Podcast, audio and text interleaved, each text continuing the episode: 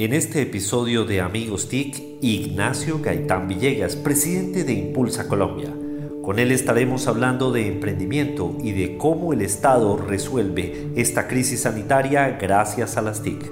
En Caracol Podcast y en todas las plataformas, Amigos TIC. Caracol Podcast presenta Amigos TIC.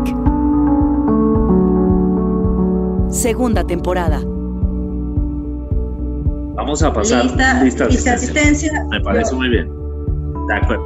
Bueno, vamos a pasar. Jole Restrepo, ¿qué pasó? Eh, y que se conecta pronto. Bueno, vamos a ver. Vamos a esperar. Santiago Pinzón G. Que se conecta no tan pronto, pero que. Bueno. Arroba Mauricio Garamil. Eh, a Mauricio hay que ponerle chulito negativo. Sí. Porque mm, mm, hoy no nos acompaña. No, no nos acompaña. Y bueno, arroba Didi Burn y quien les habla, arroba Solano.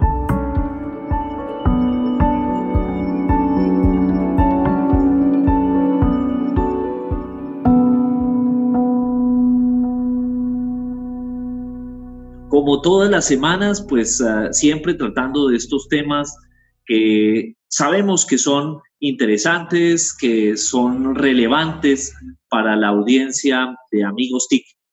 Eh, y hoy tenemos un invitado muy especial, una persona que a la que admiramos, queremos y perseguimos y perseguimos. Él, pensaba que no íbamos a hacer bullying hoy, pero, pero oh, por sorpresa. Fin, por fin, por fin lo logramos, lo logramos. Mientras se van conectando nuestros otros colegas de Amigos TIC. ¿Con quién estamos hoy, Denise? Pues estamos con un abogado que además ha hecho varios posgrados, en, uno en Derecho Comercial y Financiero y otro en Derecho Público y Económico. Eh, tiene una maestría ejecutiva en Administración de Empresas y Liderazgo. Además tiene un par de MBAs o sea, yo puedo sentarme aquí a leer la, la, hoja de vida de este señor y voy a pasar como media hora. me voy a llevar el programa en esto. Sí, se, acaba, se, acaba, el Zoom. se acaba el Zoom y yo todavía no he terminado de decir todo lo que ha hecho. Además, tiene una experiencia en universidades de 23 años, donde me parece muy bonito porque fue desde profesor hasta decano. O sea, pasó por todos los niveles dentro de, de, de esta universidad. Y hoy eh, lo tenemos de invitado porque, ah, por cierto, aquí también escaló varias cosas, ¿no? Aquí también sí, fue... Así es. Cosa que me parece maravillosa. Eh, estamos hablando en serio, estamos hablando en serio de la admiración que le tenemos. ¿Está diciendo que es un trepador? No, se va escalando. Hey, gracias, Víctor, gracias. Yo, yo, yo, quería que alguien lo aclarara. Mejor decimos el nombre de una vez. Estamos hablando... ¿A cuánta gente tumbé, a cuánta gente tumbé para llegar allá? Es la pregunta. No, a ninguno. Estamos hablando de Ignacio Gaitán Villegas, bueno. presidente de Impulsa Colombia. Bueno, Ignacio, bienvenidísimo. Eh, muchísimas gracias de verdad por aceptar la invitación a esta conversación donde tratamos de hablar en serio eh, la gran mayoría del tiempo, pero por supuesto una pequeña dosis de bullying eh, mutuamente que nos, que nos, hacemos. Bienvenido, Ignacio. ¿Cómo se siente? Eh, yo me siento en, en, deuda, me sentía en mora. Eh, debo decir que eh, uno a veces tiene pasivos en la vida. Yo tengo algunos con los bancos, ahora tenía un pasivo con ustedes. Eh, ustedes saben que de corazón pertenezco a este grupo. me siento identificado. Nos encontramos, por fortuna mía, en, en diferentes lugares cuando podíamos ir a eventos, eh, siempre nos encontrábamos con, con todos ustedes y, y, lo digo de corazón, estaba como ansioso que llegaran a las 11 de la mañana, desafortunadamente me tuve una llamada que tenía que atender, por eso me demoró un poco en entrar, pero, pero hablando un poco, un poco en realidad, creo que lo que hacen ustedes es, es maravilloso. Ayer particularmente estaba viendo, por ejemplo, el, programa, el programa en donde, el podcast donde grabamos, grabaron a Ernesto Gutiérrez, eh, eh, que es un gran aliado, como ustedes lo saben, y creo que lo que hacen Ecopetrol en temas de transformación es increíble. ¿Cómo, cómo, cómo sería fanático que además me, me, pongo un domingo, que fue el único domingo que no he venido a Palacio en un mes, a, a, a ocuparme de oírlos? Porque la verdad es que lo que hacen ustedes por, por la profesión de tecnologías eh, es muy importante. Entonces me sentía en mora y un poco en serio agradezco que nos hayamos sacado el espacio para conversar. Él nos está diciendo todo eso para que no le hagamos bullying. Exactamente. Sí, sí, está suavizando la pista, pero pues tranquilo. Nosotros, gracias por tus palabras, las tomamos desde el corazón. no, pero pongámonos ellos. Sí. Pues importantísimo lo que ha venido haciendo una organización, o eso sentimos por lo menos desde la sociedad civil, lo que hace una organización como Impulsa en un momento, en esta coyuntura actual, no solo del país, sino del mundo. Pero adicionalmente uno podría pensar, no, pues Impulsa, quedémonos tranquilos, quieticos ahora, eh, esperemos a que se reactive eh, la actividad, los eventos. Eh, pero, pero no, Impulsa está justamente en este momento más activo que nunca, como su nombre lo indica, impulsando eh, el país, impulsando el emprendimiento. Eh, ¿qué, ¿qué, ha significado hacer la gestión de Impulsa en una coyuntura como la actual? qué, buena, qué, buena, pregunta, Víctor. Eh, yo, yo, creo que, yo creo que filosóficamente eh, vamos a contar una anécdota. El, día que, el día que comenzamos acá a conformar el equipo que, que empezara a trabajar, a apoyar al gobierno, eh, eh, llegó alguien aquí a la oficina de Víctor Muñoz, que ustedes conocen bastante bien, y dijo, creo que este va a ser el gran momento para la innovación en el emprendimiento en el país. Y como que yo no, entendé, no terminé de entender y el, el comentario hasta que el segundo día llegó en su momento la ministra María Fernanda Suárez dijo, Nacho, ¿por qué no pensamos en los primeros retos que debemos lanzar a los emprendedores para que nos ayuden a, salir, a pensar fuera de la caja en medio de esta crisis? Al cuarto día me acuerdo que nos sentamos con Víctor y decíamos, creo que el reto de esta crisis va a ser tecnológico. Los países que han logrado, eh, que han logrado de una pilotear la crisis eh, ha sido a través de los pasaportes digitales, de las diferentes aplicaciones, de las plataformas y comenzó, eh, casi que de manera automática, se comenzó a conformar un equipo en los que estamos eh, trabajando temas de profesión digital en el gobierno, del Ministerio de Tecnologías a través de Silvia Costaina, ministra, Germán Rueda y Iván, los viceministros, de Víctor Muñoz, que naturalmente ustedes lo conocen, eh, en mi caso, y como que naturalmente empezamos a armar un, un tanque de pensamiento maravilloso a través de ejecutar acciones que nos permitieran blindar el riesgo eh, en temas digitales. Entonces, tú lo dices muy bien, levantamos la mano y, detrás de esto están todos los equipos, está todo el Ministerio de Tecnologías, está todo el equipo de Impulsa, no soy yo únicamente, eh, buscando, buscando todo el tiempo cómo acompañar a la Consejería de, de, Asuntos Económicos en este proceso. Y una segunda fase era, bueno, ¿y cuál es la arquitectura? Entonces diseñamos toda una arquitectura que ustedes la conocen muy bien, en donde se, uno se aterriza en la página de Coronavirus Colombia, en la página, si uno navega, justamente encuentra un primer lugar para con todas las noticias y con toda la información real, no, no fake, de lo que sucede. Hasta tenemos un lugar donde están todos los decretos, resoluciones que, que, han salido, que saben que con el estado de emergencia salió mucha normativa para los diferentes sectores. Y hay uno aterriza en dos páginas, y hago la publicidad porque son increíbles. La página de Colombia Aprende, que la lidera el Ministerio de Educación, en donde hay una oferta de más de 8.000 programas gratuitos, que es impresionante para desde niños adultos, para generar contenidos en, una coyuntura tan compleja. Y una segunda, eh, una segunda landing de la cual yo me siento muy orgulloso, que es Colombia Emprende e Innova. Esta fue, es el lugar de los emprendedores, de las empresas, es el lugar donde hemos creado un mini ecosistema en donde hemos subido más de 120 soluciones gratuitas para personas hasta licencias para trabajo en casa, hasta, hasta eh, domicilios gratuitos para los adultos mayores, medicamentos, un tema maravilloso. Está nuestro lugar de donaciones, esta gran campaña quería la primera dama de, ayudarnos a hacer bien. Y toda una arquitectura digital que ahorita más tarde comenzaremos, pero, pero ahí llegamos. Es donde desde Impulsa aterrizamos a, a, este, a este sueño. Yo les digo honestamente, ustedes me conocen, yo me siento muy afortunado de estar eh, teniendo la oportunidad en medio de, una, de, un momento tan difícil poder colaborar. Eh, debo confesar que desde el punto de vista personal y profesional ha sido tal vez una de las mejores experiencias de mi vida porque que uno lo coja una crisis de esta del lado que uno puede ayudar es, es de verdad un sueño y bueno, ya aquí estamos. Estamos de lunes a domingo. Creo que no lo puedo explicar de mejor manera, ¿no? Eh, creo que si bien todos entendemos lo difícil que puede llegar a ser estar en una posición como en la que están todos ustedes en este momento, también es una posición muy bonita porque es eso, es, tengo la oportunidad de ayudar, tengo la oportunidad de sumar y, y darle valor a, a, todo lo que está pasando. Así que de verdad, nosotros particularmente estamos súper agradecidos de todo el trabajo que ustedes han estado haciendo y, y pues sí, que la gente sepa, ¿no? Que la gente escuche y, vea y se comprometa también a, a cuidarse, ¿no? Es importante.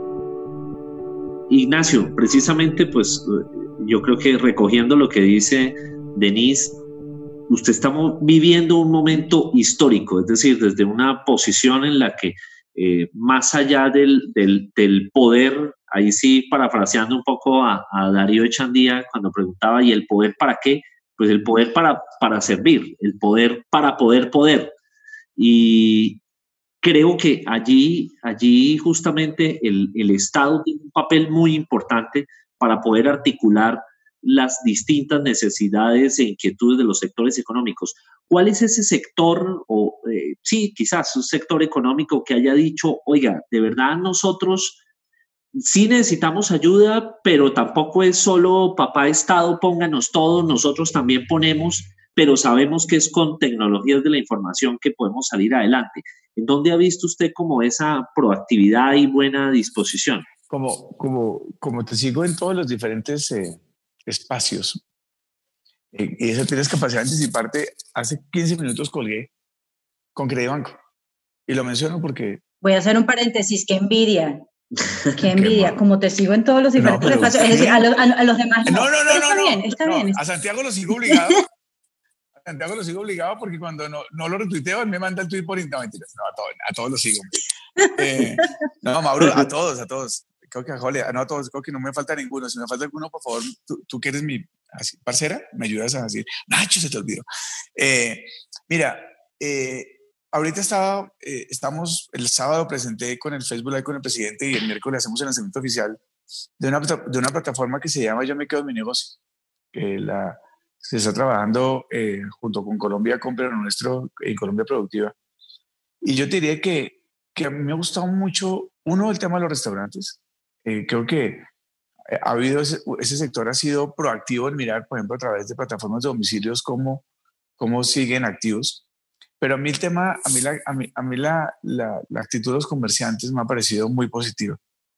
Eh, y hablo de, de, las dos puntas, eh, porque no solo la oferta, sino también la demanda.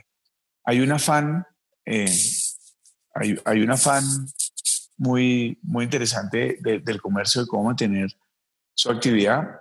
Y, y, y ahorita hablaba presidente con la gente de Banco, en México lanzamos una plataforma maravillosa y hoy tenemos un número de comercios muy importante que han querido pegarse a la plataforma para mantener la, la actividad. Entonces yo creo que, que, el comercio es maravilloso. Un segundo, Víctor, eh, los emprendedores.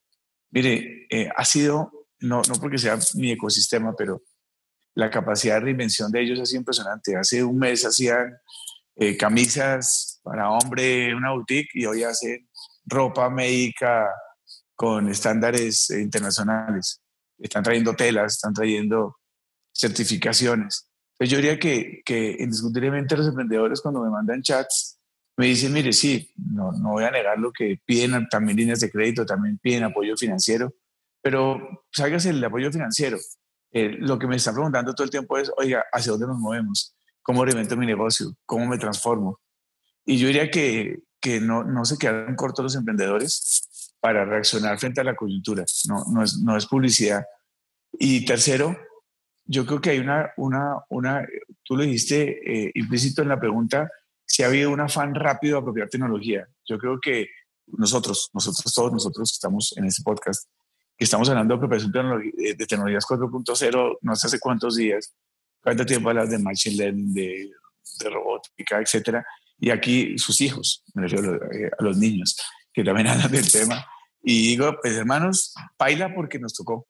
Y, y la reacción ha sido rapidísima. Y voy a hablar del lado del gobierno. Ustedes mismos lo han visto. Hoy, ayer subí un botón de, de, una línea de crédito para independientes a la página de coronavirus y hoy la página está llena de solicitudes. creo que nos acostumbramos todos a tener un diálogo por medio de plataformas de manera automática. Lo que nos tocaba, nos tocó. Eh, aquí, eh, aquí esa crisis nos puso solo en un camino, que era, yo siempre pongo el ejemplo ahora que vamos por una autopista de ocho carriles y de un momento a otro nos dan la autopista y solo hay una salida. Y la salida era tecnología y la, y la apropiación ha sido eh, increíble. A mí no lo voy a negar. La sencilla razón de trabajo en casa y ver eh, cuando hacemos en la familia, en mi familia, eh, para hecho conexiones y ver la señora de 80 años conectada con, con, mis, con mis sobrinos, o sea, los nietos, es impresionante. El otro día, lo cuento como anécdota, el, el doctor Luis Carlos Sarmiento hizo una donación muy importante a nuestra campaña de Ayuda nos hace bien y nos decía, es mi primera conversación por esta plataforma en mi vida. Y, no es menor el detalle, ojo, eh, eh, esto, esto para los que somos amigos TIC de la verdad, en verdad, creo que ah, era el, el, el, no digas de bien data, por favor. Eh, está bien, pero, pero miren, si nos tocó abrazar la tecnología y abrazarla como amigo, ya, ya no es el enemigo de, pucha, es que va a cambiar el empleo, va a destruir el empleo y todo lo que tratábamos nosotros en los diferentes foros de defender, ya no tenemos que defenderlo. Ya nos dimos cuenta que la tecnología era nuestro mejor amigo y, y qué mejor amigo que abrazar al amigo en época de crisis. Entonces yo le confieso que esto ha sido para todos nosotros una gran oportunidad. Muy, muy cierto, Ignacio. Bueno, y mientras, mientras eh, Denise ahora prepara la, la, siguiente pregunta, quiero darle la bienvenida a Jole Restrepo, que se ha unido desde Cajicá, con Dinamarca, a esta conversación. Jole, bienvenido. Bueno, qué bueno, qué bueno estar acá, qué bueno estar con Ignacio, Ignacio y yo. Hola, Jole. ¿Qué más? ¿Cómo estás? Eh, además, los dos somos profesores de, del, del Rosario. lo sé, lo sé porque estamos en el chat de Innovación Sí, sí, sí, coincidimos. Ay, a mí no me invitaron a este chat. Me voy a hacer pucheros ah, acá. Ah. Aprovecho, yo también aprovecho. Yo le dije que iba a aprovechar esta entrevista. Qué bueno saludarte, eh, Ignacio. Y bueno, continuemos con la, la pregunta de Denise. Yo también tengo algunas. Sí, no, creo que justamente iba a, tocar el tema de, lo que está pasando con educación, enlazado un poco lo que decía Ignacio, y es em, todos los que estamos eh, utilizando tecnologías en diferentes ámbitos y de diferentes formas desde hace mucho tiempo, seguíamos siendo un poquito raros, ¿no? En medio de un mundo en el que está súper, o sea, que está súper metido en temas tecnológicos, seguíamos siendo los bichos raros, como dice Ignacio, de, em, en la apropiación o en la utilización de la tecnología en algunos espacios. Uno de esos espacios era es la educación. Sí. Em, nosotros, eh, para, pues, para los que no saben, en la casa hacemos homeschooling, es decir, que nuestros hijos estudian en casa. Y, y em, hasta hace nada era el coco, hasta hace nada era qué susto, hasta hace nada es eso cómo sea, eso cómo, cómo funciona. Y en este momento justamente ha sido esa oportunidad para que los chicos mantengan su proceso de formación y, mantengan em, las clases activas y sigan preparándose y sigan eh, absorbiendo información. Ustedes tienen unas alianzas muy chéveres y han hecho cosas muy importantes en cuanto a educación. Tú estabas hablando ahorita de Colombia Aprende, también sé que hay algunas cosas interesantes con Se Emprende, específicamente para los emprendedores. Entonces, eh, chévere hablar un poquito también de eso y que los emprendedores sepan que no tan solo tienen algunas herramientas para estar informados o para adquirir eh, créditos de alguna forma, sino para seguir preparándose. Yo, yo creo que hace, hace algún tiempo cuando usted, cuando, cuando estaba en mi vida anterior que ustedes describieron al inicio de, de manera muy amorosa, eh, yo siempre puse el ejemplo de, y, de hecho hice una inversión incluso traje en su momento una franquicia de programadores de la India cuando ustedes no habían nacido, en el año 99. De nada. Gracias, gracias. No, yo sigo, yo sigo, gracias. Yo no sé de ellos, pero... y, en, en, un proyecto que se llamaba Colombia Digital en su momento. Y, y yo me acuerdo que siempre mi sueño era invitarlos a todos a que la educación no era únicamente involucrar plataformas, sino que nuestros hijos empezaran a hacer autoconocimiento. Y saben que lo que más me ha gustado de esta época, eh, he acompañado muchos procesos de homeschooling y, y creo que ya no solo es aplicación de tecnología, sino que ellos solo se enfrentan a las plataformas y aprendan sobre ellas a trabajar desde el autoconocimiento. Yo eh, me preguntaba esta mañana en, en una entrevista que ¿cuál es el gran cambio eh, para mí en el proceso de educación en, con el tema del coronavirus? Y no tiene que ver con que estemos estudiando en casa o trabajando en casa. Es que nos tuvimos que enfrentar a plataformas y generar autoaprendizaje.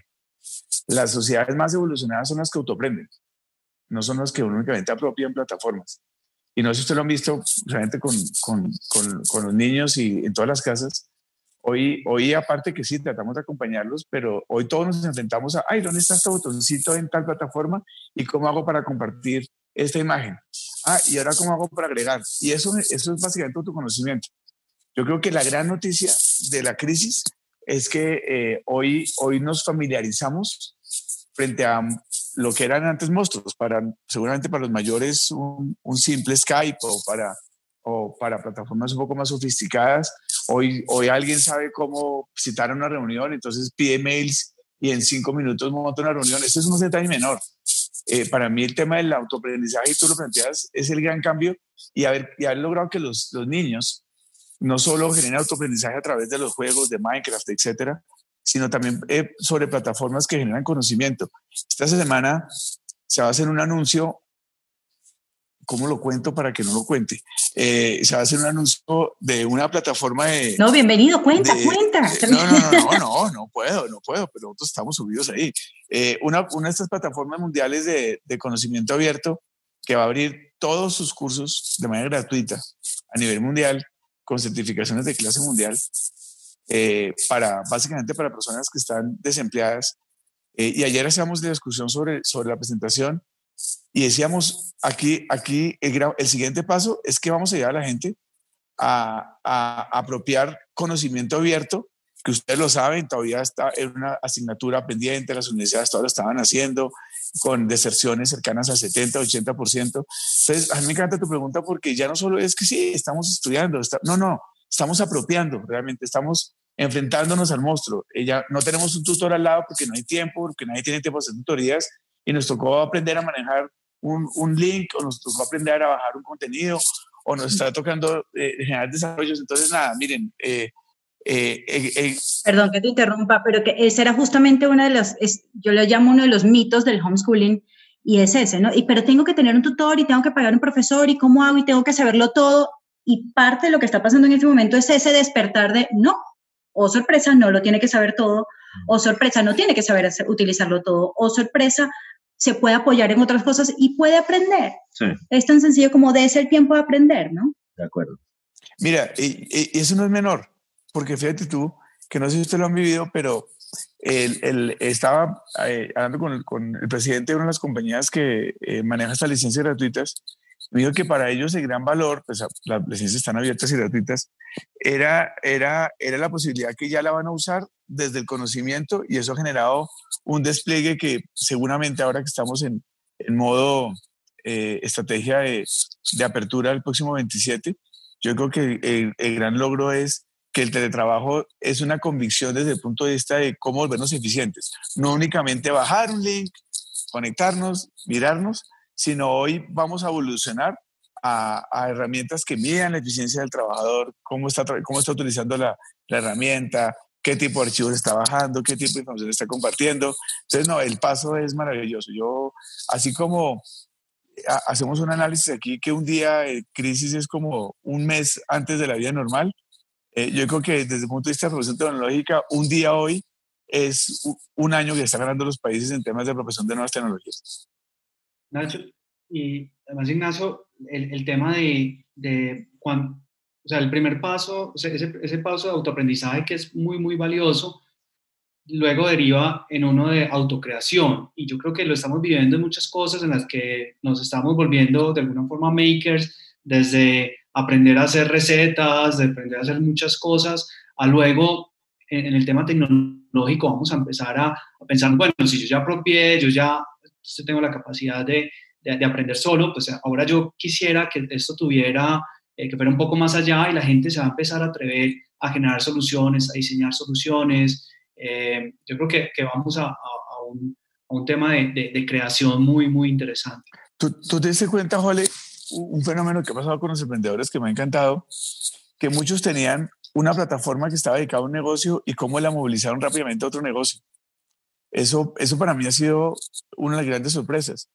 Y lo acaba, a me encanta tu reflexión, porque, porque nos ha permitido incluso nosotros cuando teníamos un activo que fuera un desarrollo tecnológico, cómo nos, cómo nos, nos amplió la mirada rápidamente y nos dimos cuenta que ese activo podía ser utilizado para muchas otras cosas.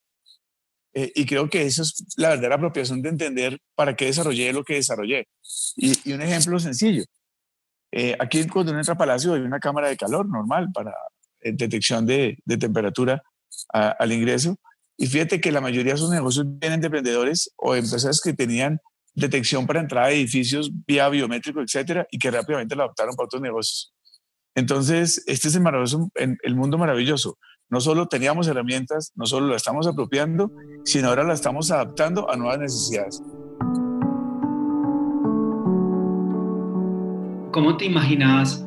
Porque hemos hablado mucho del, del periodo COVID-19, pero seguramente vendrá un post-COVID y, ahí en ese post-COVID eh, hay varios escenarios posibles. Uno, nos devolvemos a como estábamos, mucha gente está eh, muy obsesionada porque volvamos a esa normalidad que teníamos antes, eh, pero otro escenario es, no, esto ya cambió y cambió para siempre, incluso si se desarrolla la vacuna y todos podemos volver a salir a las calles y todo, pero ya digamos como que la humanidad cambió para siempre. ¿Vos cómo estás viendo eso? Y sobre todo muy orientado a temas de tecnología y emprendimiento.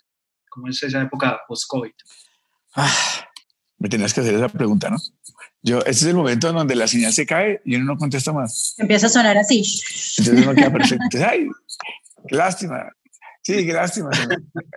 Pero bueno, eh, yo cómo lo imagino. Voy a, voy a, voy a hablar desde, desde lo profesional hasta lo tecnológico. Eh, hablando ayer con, con un vicerrector de la Universidad Javeriana, decía que yo creo que hemos identificado cuáles van a ser las competencias del, del, del, post-COVID eh, en temas de, de, formación de nuevos profesionales. La primera competencia que creo que me imagino para los emprendedores y para los, para los eh, futuros empleados es la capacidad de ejecutar rápido. Oye, nosotros venimos de un mundo, por ejemplo, pues, eh, yo hice todo mi proceso para certificarme como project manager y, y entonces había todo un proceso de planeación de un proyecto, después de eh, para terminar en líneas de ejecución y se tenían unos tiempos. Hoy los tiempos se acortaron.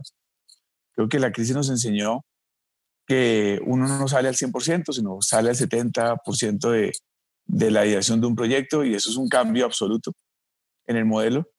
Hoy eh, eh, hablo del tiempo detrás de, en el backstage, hoy nos imaginamos una solución y el tiempo que nos da la crisis tenemos que estar al aire con un nuevo proyecto y esto en temas de, ejecución nos cambió, nos cambió la forma de trabajar.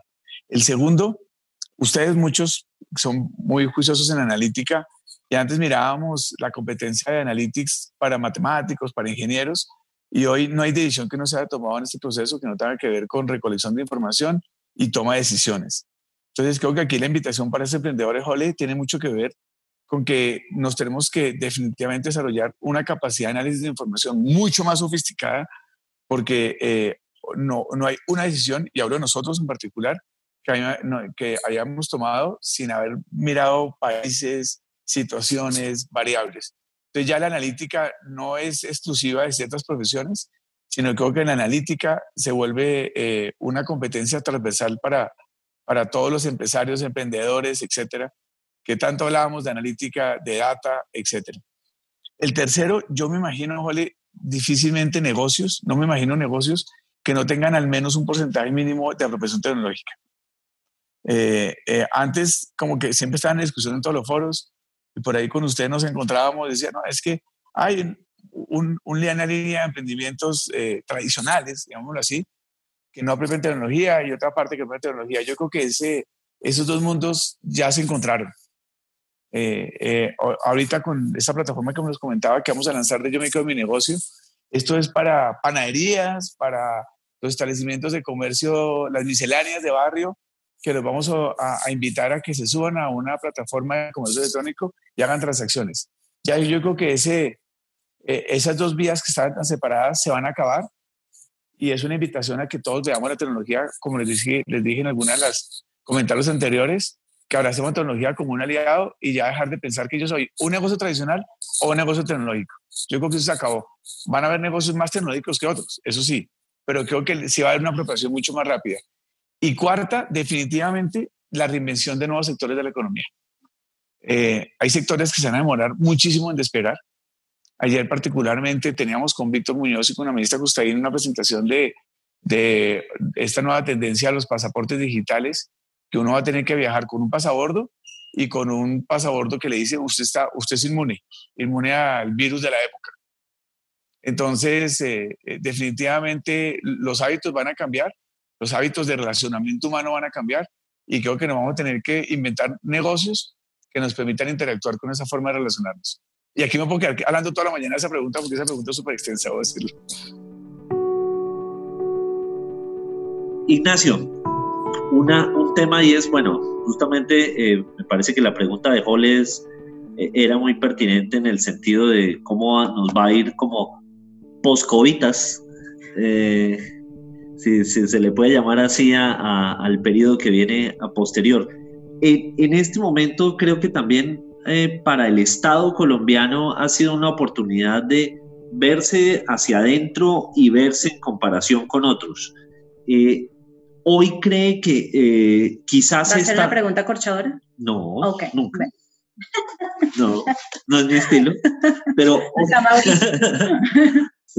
hoy, hoy cree Ignacio que esto, esto nos dejó parados frente a los vecinos, frente al vecindario latinoamericano de poder responder con emprendimientos, incluso con capacidad de exportación, no solo para superar eh, situaciones como la crisis, estamos hablando de, por ejemplo, lo que se ha tenido que hacer con geles antibacteriales, con impresión 3D, es decir, la, esa industria maker, si la podemos llamar así, está en camino de ser una industria. ¿Esto nos ayudó para eso? Esta, es la pregunta, como cuando le dicen a uno, sus hijos están bonitos, y dicen, que mis hijos son los más bonitos de todos. Eh, eh, digamos que, que eh, más allá de las decisiones que han sido valoradas, yo creo que como muy buenas por parte del presidente Iván Duque en medio de la crisis. Yo diría que la otra cara es qué tan, qué tan preparados estábamos para haber enfrentado el tema como gobierno. Y tercero, las acciones que hemos tomado, qué tanto las han valorado. Para irme como en tres fases. Voy a comenzar de atrás para adelante. Eh, indiscutiblemente, hay una percepción de, eh, eh, de que las herramientas desarrolladas hemos logrado estar eh, cercanos a herramientas de última generación. Si tú comparas, por ejemplo, solo hablando del Corona nos comparamos con Singapur, Alemania, Corea, claramente nuestro desarrollo eh, está cercano a, los desarrollos más avanzados eh, en este momento, lo cual demostró, y el mérito ahí es lo que tú acabas de decir, Víctor, no estuvo en el, en el Estado, en la Agencia Nacional Digital, en el Instituto Nacional de, Salud, en la Alta Consejería de Asuntos Económicos, en Impulsa, etcétera, en Mintic. Yo creo que la, respuesta fue que rápidamente los desarrolladores y el ecosistema estaban listos. Es decir, eh, eh, gran parte de lo que hemos logrado son con colombianos que tienen una capacidad de análisis de información muy sofisticada. Y voy a decirte algo increíble. Nosotros hemos evaluado al menos 40 apps hechas en Colombia que estaban desarrollando tecnologías de última generación que estábamos viendo en Estados Unidos, sobre todo en Asia, como uno de los grandes mecanismos de salida de la crisis. Entonces hubo un cambio muy rápido de nuestro ecosistema a movernos a hacer desarrollos de negocios tradicionales a desarrollos para, para la pandemia. La pregunta es si ahora, si estamos para el futuro, ¿qué tanto ese ecosistema estaba listo? Yo creo que financieramente eh, necesitamos fortalecerlo eh, porque eh, indiscutiblemente todavía tenemos un, ecosistema no, muy, no muy fuerte en temas de apalancamiento para los emprendedores y ahí debemos darle la mano. Yo creo que técnicamente los emprendedores estaban listos para, para desarrollo, para programación, para adaptación a los nuevos retos.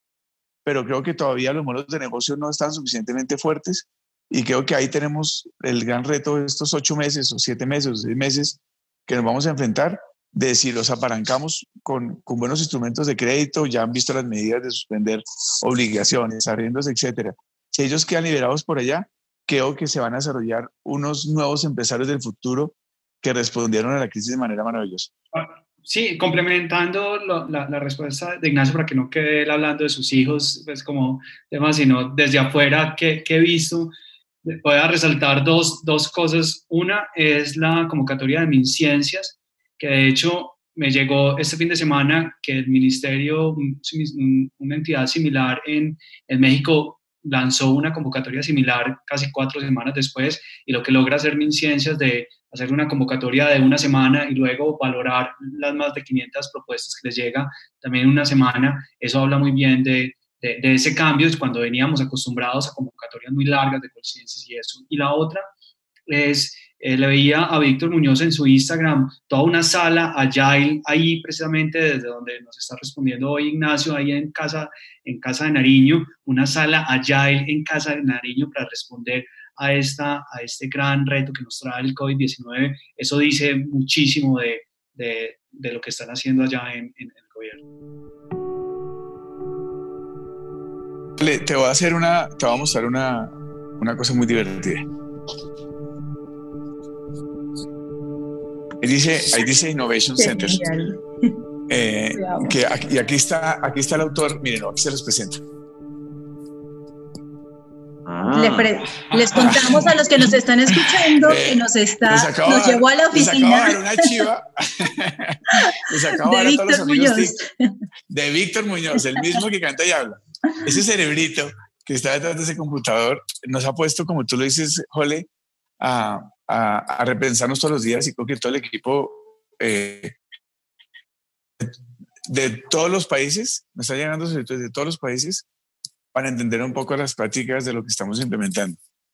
Eh, obviamente eh, es difícil hablar de eso, por eso el chiste de los, de los hijos, que uno los ve más bonitos, pero pues yo sí creo que, que rápidamente nosotros nos movimos a un mismo objetivo y, y, nos ha permitido tomar decisiones a punta de información de análisis de data eh, y de unos desarrolladores, el trabajo que ha hecho la Agencia Nacional Digital, ustedes no se alcanzan a imaginar el trabajo tan maravilloso que ha hecho. Eh, eh, ustedes van a ver, estoy seguro que esta semana, tipo miércoles, otra chiva, van a ver la nueva generación del Corona Nos va a tocar lanzar. Y yo les cuento que cuando... este episodio hoy. sí, pero en serio, ayer, ayer, ayer la estuvimos viendo, en la, estuvimos haciendo la prueba y le cuento que lo que van a ver ustedes en la nueva versión es digna de sentirse orgulloso de Colombia. O sea, el tema de proximidad, el tema del pasaporte, el tema de la información que va a tener, es increíble y eso es, Víctor, hecho en Colombia por colombianos y por mentes colombianos.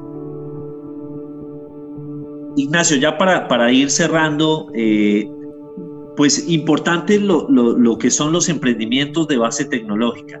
Pero Colombia es un país donde el 98% o más son MIPIMES una economía que, es supremamente activa, que maneja muchísimo dinero no bancarizado. Eh, y eso nos pone también unos retos porque la transformación digital o llevar el discurso de la transformación digital a esa economía de MIPIMES, eh, donde estamos allí hablando incluso también de las miles de panaderías y hablando de los miles de negocios que están en los barrios de cada municipio de Colombia, Hoy eso de alguna manera, ese, esa arquitectura de nuestra economía ha mostrado la fragilidad y hoy las dificultades que tenemos en partes por cómo se ha construido esa economía. Hoy, ¿qué le puede decir un impulsa a todas esas organizaciones de ese tamaño, de esas naturalezas? Eh, usted me deja hacer un comentario de lo de Jole ahorita antes de que se me olvide y contesto la tuya, porque es que lo de Jole que dijo es muy potente. Sobre la convocatoria en ciencias. Eh, ustedes saben que estoy eh, como uno de los responsables de la, del tema de los ventiladores, respiradores y ventiladores de las apropiados tanto por Ruta N, por Universidad de Sabana, etc. Y eso es un ejemplo de, sin habérselo pedido a ellos, cómo el ecosistema reaccionó de manera rápida y si las cosas salen bien, eh, podremos tener en Colombia un backup de un elemento tan importante como son los respiradores, uno una vez se surta el registro del INVIMA. Y eh, quiero decir que aquí el éxito no es de un, lado, sino todos en un mismo lado. Y, y yo, digamos que yo, yo, creo que acabas de poner el tema central es, eh, eh, es esa economía tradicional que es la más golpeada, porque tú lo acabas de decir, Víctor, es la más golpeada en todos los sentidos de la palabra. Y, y, yo creo que aquí, solo una invitación que me hicieron ahorita, hace una hora me llaman y me dice Ignacio, queremos dotar de, de atáfonos y medios de pago a todos, a todos esos comercios. Entonces, eh, eh, voy a decir algo desde Impulsa, eh, yo ayer le decía a mi equipo, yo pues, estoy haciendo el comité directivo todos los días, decía anoche, creo que el impulso que viene después de esto es un impulso más, más pertinente, en donde hemos aprendido a identificar eso que toca decir, Víctor, cómo le vamos a llegar a esos emprendedores y negocios tradicionales para transformarlos. Y una tontería como me decían, que si teníamos forma de apoyar con recursos propios el hecho de poder habilitar botones de pago en todos los eh, comercios electrónicos y datáfonos para todos los negocios. Un datáfono para ese negocio que tú acabas de plantear, Víctor, es el antes y el después. Es, volver a vender y no volver a vender. Un datáfono. Un datáfono cuyo precio vale 180 mil pesos. Entonces, eh, mi gran lección de esto es que con pequeñas soluciones, como lo tenemos en los centros de transformación digital que ustedes conocen, eh, es donde vamos a tener que hacer las cosas. Pero hay que llegar allá. Los, los, ese 5% se adaptó y, y, son emprendimientos que ya venían en una línea de, desarrollo muy importante. Pero eh, la mirada, les voy a hacer una confesión, eh, para mí ha sido una maravilla haber diseñado una línea de crédito para independientes.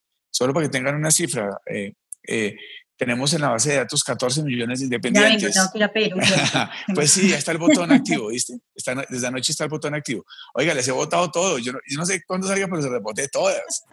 Bienvenido, eh, amigos. Me tocaba, me tocaba reivindicarme. Y, y, fíjate que, por ejemplo, haber diseñado la línea de crédito eh, y haber visto que eran 14 millones entre abogados, contadores, peluqueros, manicuristas, toda clase de profesionales eh, que son esos, que es la Colombia, y ver que que pudimos responder y que hoy tenemos, hoy, hoy hablo del lunes, eh, una, un alto nivel de respuesta, demuestra que nos ha permitido también conocer mucho mejor esa población, eh, nos ha permitido meternos con ellos de manera profunda y generar soluciones pertinentes. Yo creo que eso es una gran, una gran lección para el Estado. Hoy estamos más cerca de los ciudadanos. Yo creo que todos, desde el presidente Duque hasta todo su equipo, nos ha permitido entender segmentos profesionales e ir sacando una serie de soluciones por segmentos. Yo creo que es una gran noticia también para el país. Oiga, la, pasé bueno. La verdad. Nos está atropellando la, la tecnología y pues sí. Sí, muy mal, la verdad. Ustedes sí, eh, terribles, pues, pero bueno. Em, pues ya Víctor ha dicho que estamos por cerrar y sí, ya vamos a cerrar, pero yo quiero aprovechar justamente eh, no tan solo para darte las gracias por haber atendido nuestra invitación, más allá del bullying, más allá de todo, que era una cita pendiente que teníamos todos con todos. Em, quiero darte las gracias en nombre de los emprendedores, porque realmente hemos visto la reacción por parte del gobierno, porque realmente hemos visto, si bien, siempre hay alguien que se va a quejar, siempre hay alguien a quien no le va a funcionar, siempre hay alguien em, a quien tal vez no le va a ir tan bien. Y, y es normal, de hecho es normal que esas cosas pasen. Em, pero en nombre de, de, todos los emprendedores, muchísimas gracias por trabajar de lunes a lunes, trabajar 24/7, por meterle el pecho a esto, por sentarse a pensar ideas como, como equipo, como lo están haciendo. Eso habla del país que tenemos y del país que estamos construyendo y del país que vamos a tener. Entonces, de corazón y en nombre de todos los amigos TIC y en nombre de todos los emprendedores, de verdad, muchísimas, muchísimas gracias. Eh, hoy, hoy estoy en un día un poco sensible. Yo soy muy sensible y, creo que me matas con eso, pero saben que eh, hay algo que sí pueden saber desde toda la tranquilidad, ustedes que además son amigos en la palabra de amigos, más que TICs, primero son amigos, y es que al menos hay un grupo de personas desde la buena intención de mirar cómo salimos entre todos de esto. Y yo creo que eh, el país que vamos a recibir es un país renovado en pensamiento y energías. Y aquí, miren, aquí, aquí pasa el jefe. Esperen un para que los ¿Cómo van? Hola, Víctor. Muy bien. ¿Cómo vas? que aquí estamos dándoles las gracias, como le decía Ignacio ahorita, aprovechamos que te tenemos acá, Víctor, a los que nos están escuchando, tenemos a Víctor Muñoz en este momento con nosotros y pues reitero el agradecimiento por todo el trabajo que están haciendo, no tan solo desde los amigos TIC, sino como emprendedores, como ciudadanos en este país, que sabemos que están haciendo un esfuerzo muy grande, que sabemos que casi no ven a sus familias por lograr hacer lo que estamos esperando que pase con este país y es salir adelante y es salir bien, además. Entonces, muchísimas gracias. Casi, no las vemos, no, no las vemos. no, el peluquero tampoco. El peluquero tampoco lo ve. gracias a ustedes, de verdad, eh, es muy importante el trabajo que ustedes hacen en las regiones, es muy importante el trabajo que hacen con el ecosistema de mantener activa la innovación, de mantener a la gente pensando en cómo en estos retos siempre hay oportunidades. Yo creo que el ejemplo de los ventiladores, el ejemplo de lo que se ha venido haciendo de capacidad local para encontrar soluciones es importante. Eh, todos los análisis económicos indican que pues obviamente esto podrá ser una V o una W o los diferentes modelos de rebote económico que hayan, el tema digital va a jugar un rol muy importante porque es lo que nos va a permitir a nosotros acelerar esa recuperación. Entonces, de verdad, muchas gracias, muchas gracias por ese trabajo que hacen en educación de, de yo creo que nos soñábamos siempre en cómo tener más virtualidad en la educación. Lo que pasa es que se nos fue un poquito la mano en, este momento. Solo un poquito, nada eh, grave. Pero bueno, pero, pero muchísimas gracias, los dejo. Oiga, les di bonus, ¿no? Les, tocó con bonus track este podcast, así, mejor dicho. Salió buenísimo este podcast. Sí, bueno. perfecto. Sí, muchas gracias. Bueno, Ignacio. Esa la etapa estar en Palacio, de todo pasa. Un abrazo. Que sí, que, que, sí, ¿Qué pasa si sigue avanzando por ese corredor hasta No, no. Me devolví. Y nos trae otro invitado. Ignacio. De pronto. Ignacio, muchísimas gracias eh, por participar en este episodio de Amigos TIC. Eh, estamos hoy con Ignacio Gaitán, presidente de Impulsa Colombia. Y con un bonus track que fue Víctor Muñoz, alto consejero presidencial, junto a Ignacio, junto a la ministra Silvia Constaín, han constituido un trípode para pensar el país, para pensar la identidad y construcción de nación a partir de las tecnologías de la información que nos lleven a un nuevo estadio de innovación, un país post-COVID, es decir, ese que nos que después de esta emergencia sanitaria nos, nos lleva a, a repensarnos. Entonces, Ignacio y Víctor Muñoz, un abrazo y muchísimas gracias. Gracias a ustedes.